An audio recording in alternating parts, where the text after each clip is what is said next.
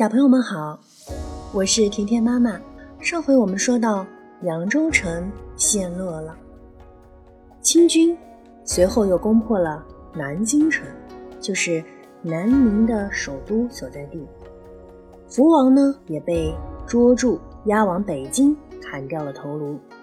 而那些文武百官和太监，全都向清军下跪投降了。清军继续向南推进，并且颁布了一项命令：十天之内，所有的男子一律要和满洲男子一样，把头发的前半部分剃光，后面留成一条辫子。这种装束的确有点奇怪，如今只有演戏的人才会出现这种模样。这项命令被清军粗暴地总结为：留发不留头。留头不留发，让所有的汉人大为气愤。大家认为，发型是祖先留下的习俗和规矩，怎么可以随意改变呢？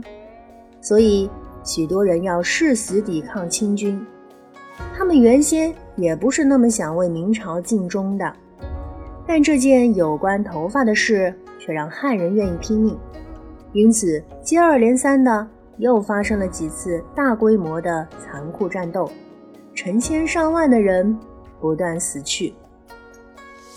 清军占领的地方，每天都能看到大街小巷有人挑着剃头担子，一见留着头发的男子便抓来剃头。如果胆敢反抗，就拉去砍头。所以，经常那些剃头担子的边上也会竖一根长杆，杆子上挂着一颗不愿剃头者的头颅。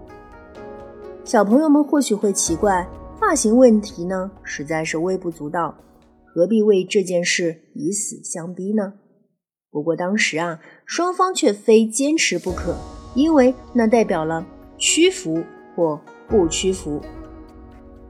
大清帝国的皇帝和文武大臣终于还是让汉人屈服了。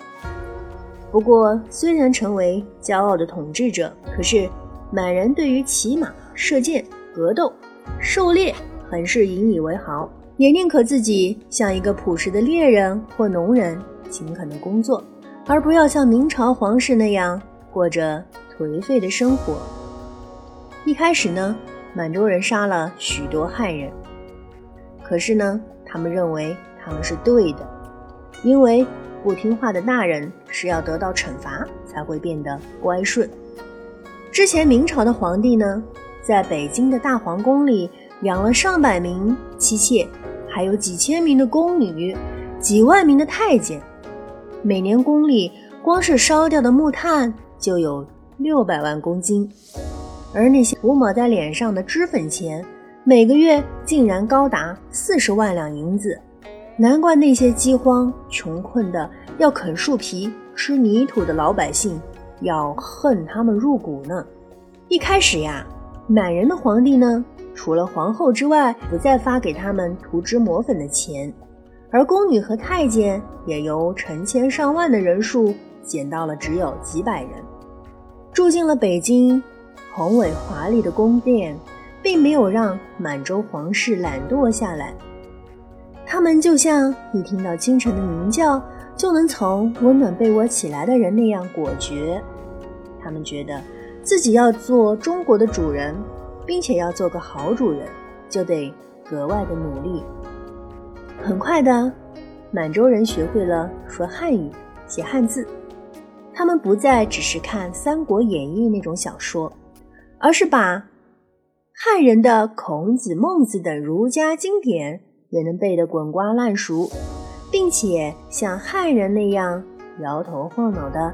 写出了漂亮的诗词来了。这个统治中国的新主人，果真令人不敢小看。这个全新的清朝开局还是很好的。好啦，小朋友们，这就是今天的历史小故事。我是甜甜妈妈，我们明天再见。